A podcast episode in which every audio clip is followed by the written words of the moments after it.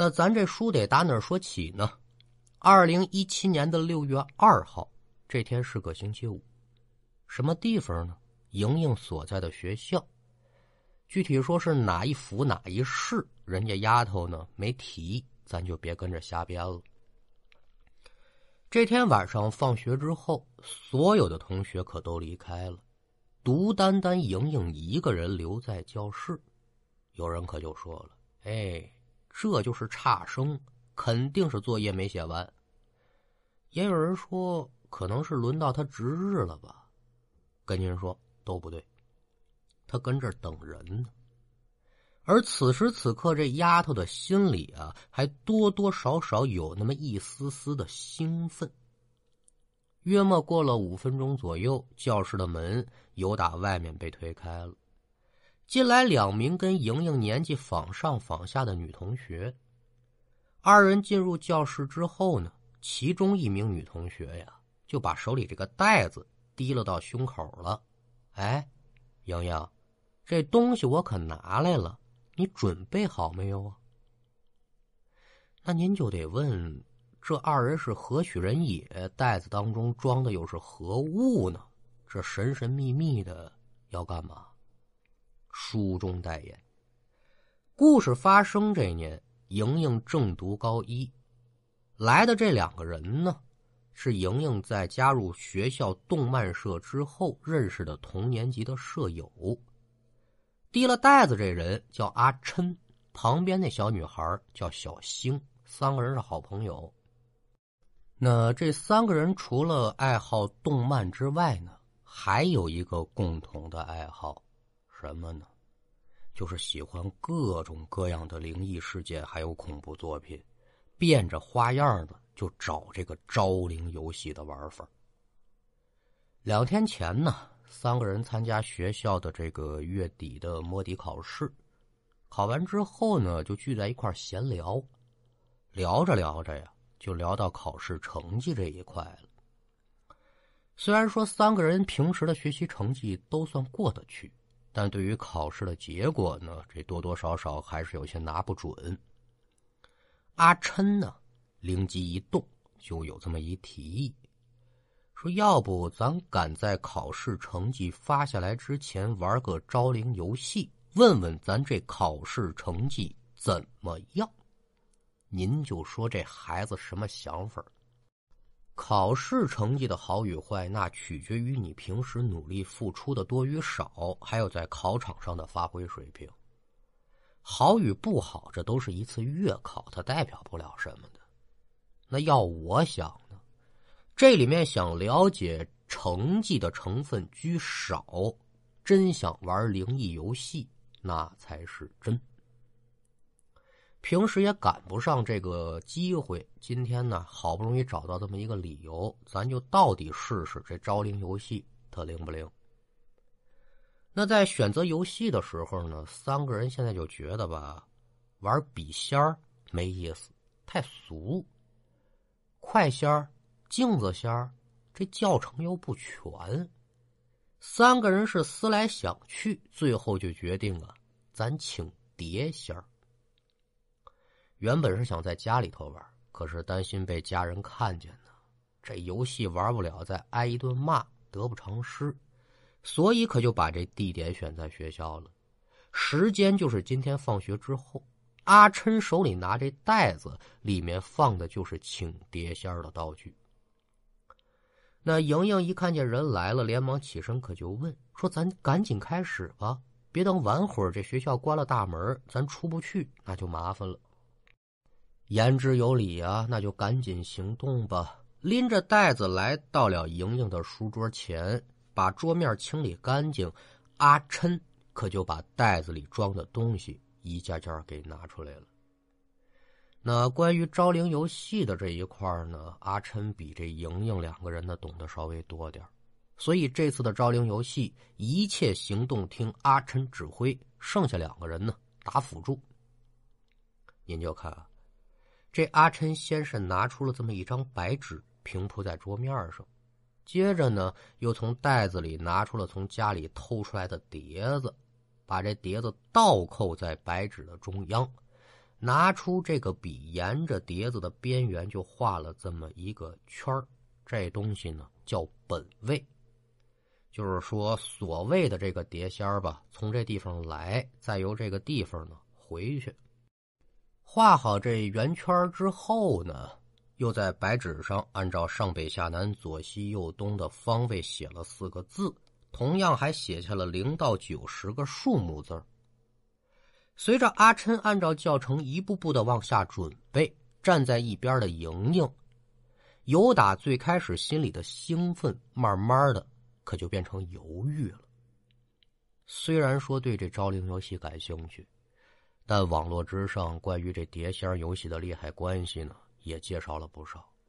万一说在当中出了点什么样的岔头，引出了怎样可怕的后果，哎呀呀！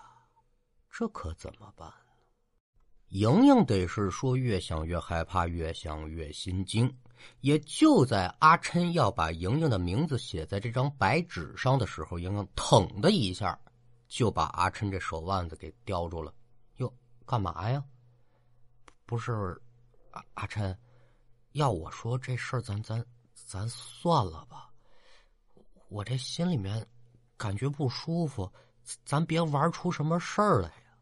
对，这就得说这丫头啊，心里还知道存量，这事儿啊，最好别碰。那一看莹莹打退堂鼓了，小伙伴自然是免不了一阵的奚落，胆小鬼。几番劝说无果之后，你不玩，那我们两个玩。您可得听明白这一节。等于说，这次所谓的碟仙游戏当中，莹莹并没有直接参与，她是一个旁观者。阿琛在纸上写完数目字之后呢，又把自己和小星的名字也写在纸头之上，什么是了、否了、对了、错了这些个内容吧，这东西呢，咱不能细说。把所有的内容都写完了，阿琛在这个倒扣的碟子上啊，用黑色的水笔。画了个黑色的箭头，一切都准备好了。阿琛跟小星二人是对立而坐。那莹莹不玩，所以剩下的工作呢，可就由他来完成了。按照阿琛的这个吩咐，莹莹就先把教室里的灯给关了，打开教室的一扇窗户，最后点燃这么一支蜡烛，立在二人所在的桌角之上。所有的准备事宜都好了，莹莹就坐在一边看俩人玩这场游戏。阿琛跟小星先是对视一眼，各自点了点头之后，纷纷是长出一口气，紧接着可就伸出了自己右手的食指，轻轻的呀搭在这个碟子圈上头了。那这两个人的心情啊，我给您描述不出来，因为我从来也不接触这种东西。但是莹莹就觉得周围这空气好像是凝固起来了，紧张的这手也是不由自主的攥成了拳头，这心也提了到嗓子眼儿了，大气儿不敢出啊，就这么死死的盯着面前两个人。接着呢，就看二人是慢慢的闭上眼睛，嘴里轻声的嘀咕说：“碟仙儿，碟仙儿啊，请你出来回答问题。”碟仙儿，碟仙儿，请你出来回答问题。此时，整个教室当中，除了阿琛二人的嘀咕之声，可没有任何的声响。莹莹就感觉自己这心是噔噔直跳啊！过了约么得有五六分钟之后，教室里突然是一丝冷风，呜，吹进来了。这让莹莹不由自主的可就打了一个哆嗦。与此同时，莹莹就瞧见一旁的阿琛和小星二人同时睁开了眼，脸上是一副不可思议的表情。嗯，怎么回事？莹莹跟随着二人的目光往桌子上看，嘴里差点可是没叫出声啊，连忙就把这嘴巴给捂住了。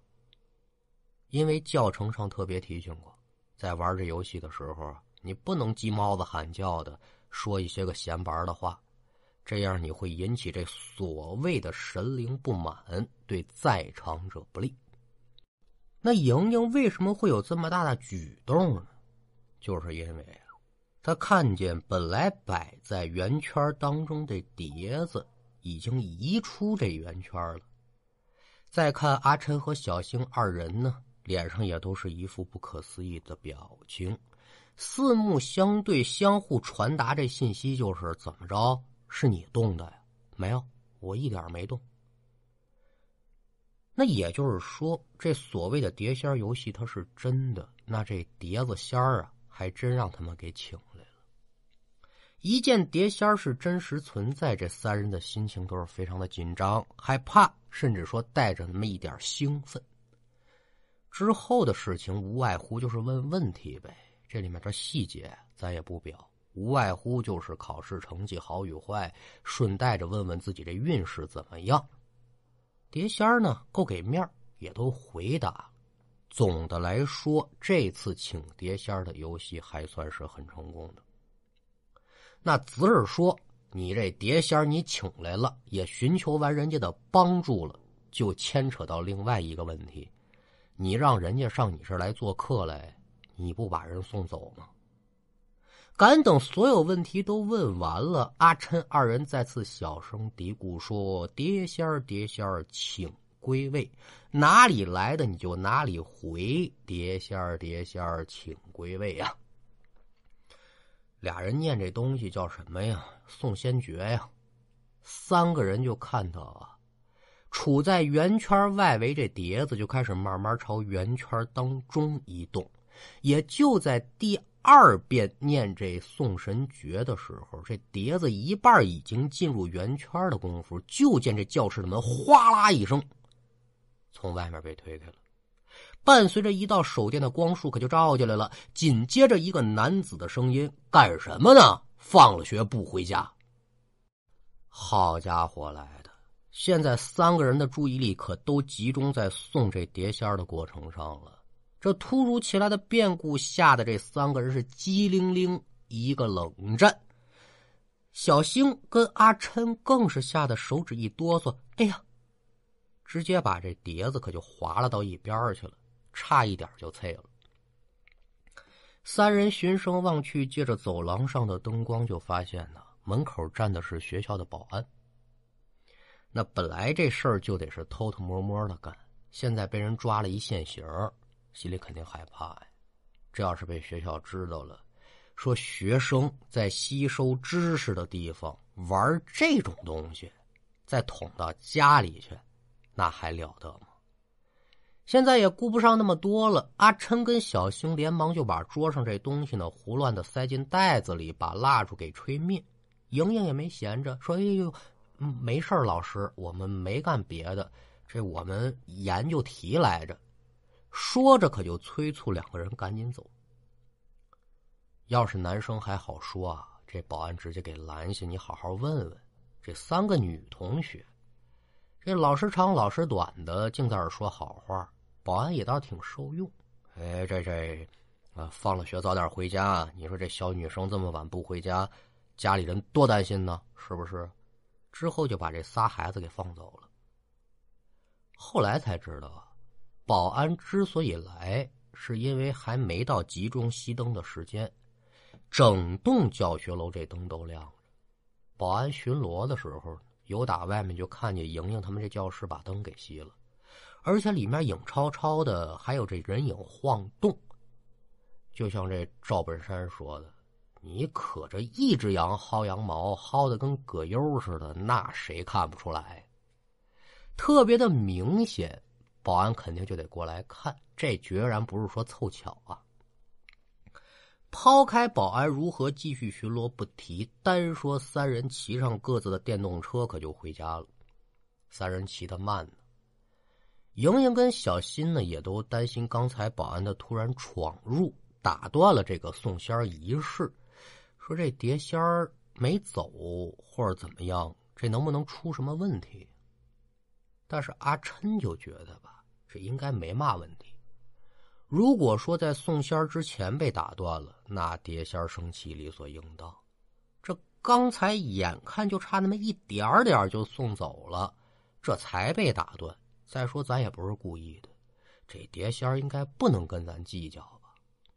自我安慰的话，那谁不会说呀？最重要的是，就这样安慰自己的话，还有人信。莹莹两个人觉得对，有道理。为了保险起见，三个人在回家的途中呢，还特意找了这么一片绿化带，在绿化带当中呢，找了一块比较松的土，挖个坑，就把请碟仙这些工具呢，都给埋了。这叫入土为安呐。弄完之后，三个人念念叨叨的，这才离开。明天周末了，所以三个人分手的时候呢，还约定，说明天呢，再一起出去玩。叔不要麻烦。回到家中是一夜无话，赶等第二天早晨，莹莹跟阿琛可就按照约定的时间和地点见面。一等二等啊，却迟迟不见这个小星露面。打电话联系呢，连打五六个，这小星他也不接。有心说上他们家去找去呢，可是三个人平时都是拿这手机联系呀，只知道他们家大体的方位。具体说住哪一栋哪个门闹不清。两个人没办法，就边玩边试着跟小星联系呗。可是啊，一连两天周末都过去了，也联系不上。本想着说周一上学就能见人了吧，坏了，周一小星还没来。这会儿这莹莹跟阿琛可就有点担心了。你就算是有事儿，你不跟我们说，你也得跟学校打声招呼吧。就打这儿说，一直到第四天的早晨，消失三天的小星这才露面。可这人一回来呀，一点精气神没有了，行为举止就跟干了多重的活似的，虚的不行。一看自己这小姐妹回来了，而且还是这副模样，肯定就得问呢。说你怎么回事啊？小星啊，就把自己这三天的遭遇怎么来怎么去一说，好家伙，莹莹两个人不由得是毛骨悚然，阵阵的后怕呀。怎么回事？当天晚上啊，三个人分手之后，小星跟往常一样，就沿着平时这路呢，骑着电瓶车回家。骑着骑着呢，小星这余光可就瞥见了。自己身体一侧呀，好像飘着什么东西。侧头一看，哦，白色的裙子。这怎么形容呢？就好像说是有一个穿着白色长裙的人侧着身坐在小星的车后座，这裙子是被风刮起来的，刮到前面了。小星知道自己今天没穿裙子，这裙子打哪来呀？难不成说我后面想到这儿，小星这头皮可就有点发炸了。一个急刹车停在了原地，鼓足勇气，猛地一回头，车后座啥都没有，刚才那裙子他也瞧不见了。心想说：难不成我玩这招灵游戏玩的花了眼了？既然没有，那就接着往家走吧。心里还是不放心呢。下意识的往身后瞥了瞥，紧接着小星又是一个急刹车，刚才那白裙又出现了。这都没等回过神呢，就一辆小轿车由打小星身边是疾驰而过呀！这车子的呼啸之声把小星吓了一个激灵，回过神来，身后依旧是空空如也。不行，要是在马路上再这么……走神的话，我这条命估计都得扔在路上。小星明白了，我没看错，我决然是遇上不干净的东西了。眼看着离自己家的车程也就不到五分钟，有心打电话让家里人来接，可是把这手机掏出来呀，也不知什么时候这手机不争气没电了，把车扔在这儿，自己跑着回家，那不一样还得被跟着吗？索性一咬牙，玩命抄起这车把，这一路上真得说是狂飙。途中这白色的裙子可就一直跟着小星身侧飘荡。叔不要麻烦，小星回到了小区，车子也顾不上锁，可就直接冲进了楼道。但好在说呢，这孩子家住一楼，来到家门口，咣咣咣就开始砸这房门。几分钟之后啊，门被推开了，开门的是小星的爷爷。看到门外狼狈不堪、满脸泪痕的孙女，就得问：“说丫头啊，你这是怎么了？”小星一看见爷爷开门呢，本想着：“哎，这下我可安全了吧？”可也就在门被打开之后，门里的一幕可让这孩子当场就崩溃了。怎么回事？原来。就在爷爷打开门之后，小星就看见在爷爷侧后方的地上，竟然蹲着一个身着长裙的女人，而这裙子就是自己刚才在路上看见的。刚开门的时候，女人的头啊还埋在膝盖里头，长长的头发可都耷拉在地上。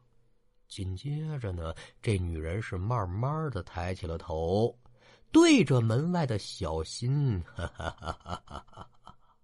可就露出了一个诡异的笑容，紧接着就消失不见了。白衣女人消失之后，您再看小星是嗷的一声喊，腿一软，扑通一声坐地上了。紧接着就是嚎啕大哭啊！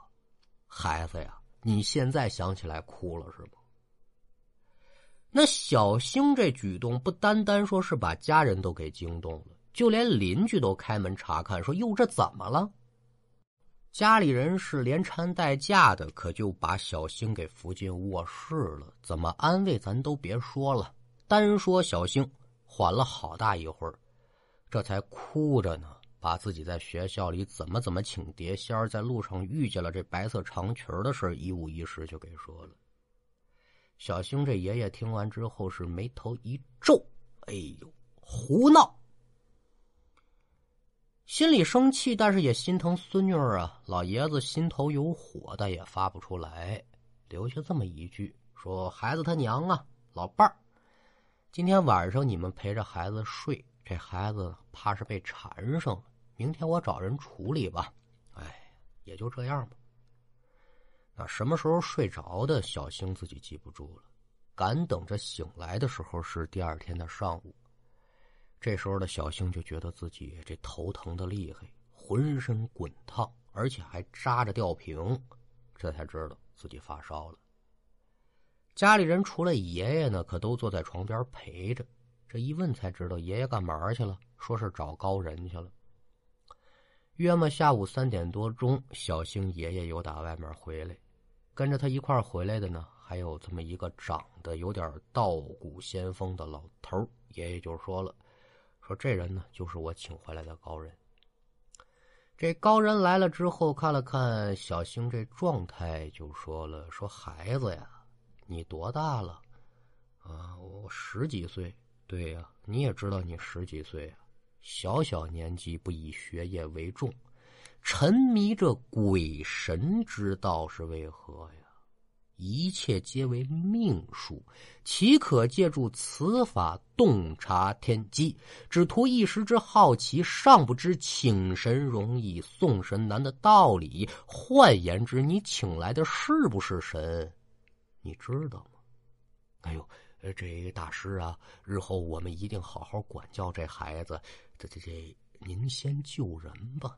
就得说，爷爷这社会阅历是大的，知道什么时候该说什么话，办什么事哎，那子是如此的话呢，这个事儿倒不难解决，我帮你送走吧。要说这高人还真有点本事，说了声帮忙呢，随身呢有打这包里拿出这么几样东西，头了一个呢是写满字的黄纸。还有这么一根蜡烛，三根长香，还有一个画着红色箭头的白瓷碗。这套玩意儿跟那个上文书说那请碟仙的有点类似。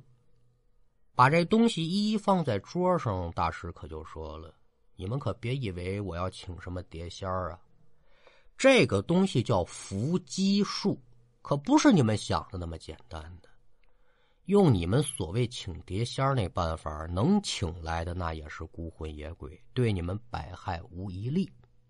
再看大师呢，就把这瓷碗倒扣在黄纸中央，点燃三炷香之后，朝东南西北四个方向各拜了拜，将香插于香炉之内，可就让屋中的众人全部散去了。那至于说这高人在屋子里干了啥，那没人知道。十来分钟呢，这高人才由打卧室出来，告诉在场众人说：“这事儿呢已经解决了。这女鬼呢也不是什么厉鬼，她也不想伤人，就是当天呢。”他们三个人请碟仙儿的时候啊，这女鬼恰巧路过，就想捉弄他们一番。现在呢，已然是给送走了。另外啊，这孩子体质比较弱，容易招惹一些个孤魂野鬼近身啊。我这有一护身符，以后贴身带着，就保他日后平安吧。这个事儿到这儿可就算是了结了。但这孩子呢，还是得休养几天才能恢复精气神儿。最后，这高人说了咱们今天这部书里面最值钱的一句话：“鬼神之事不可儿戏，一不小心呢，就容易引火烧身。”咱们记住这句话，诸君共勉吧。好了，今天。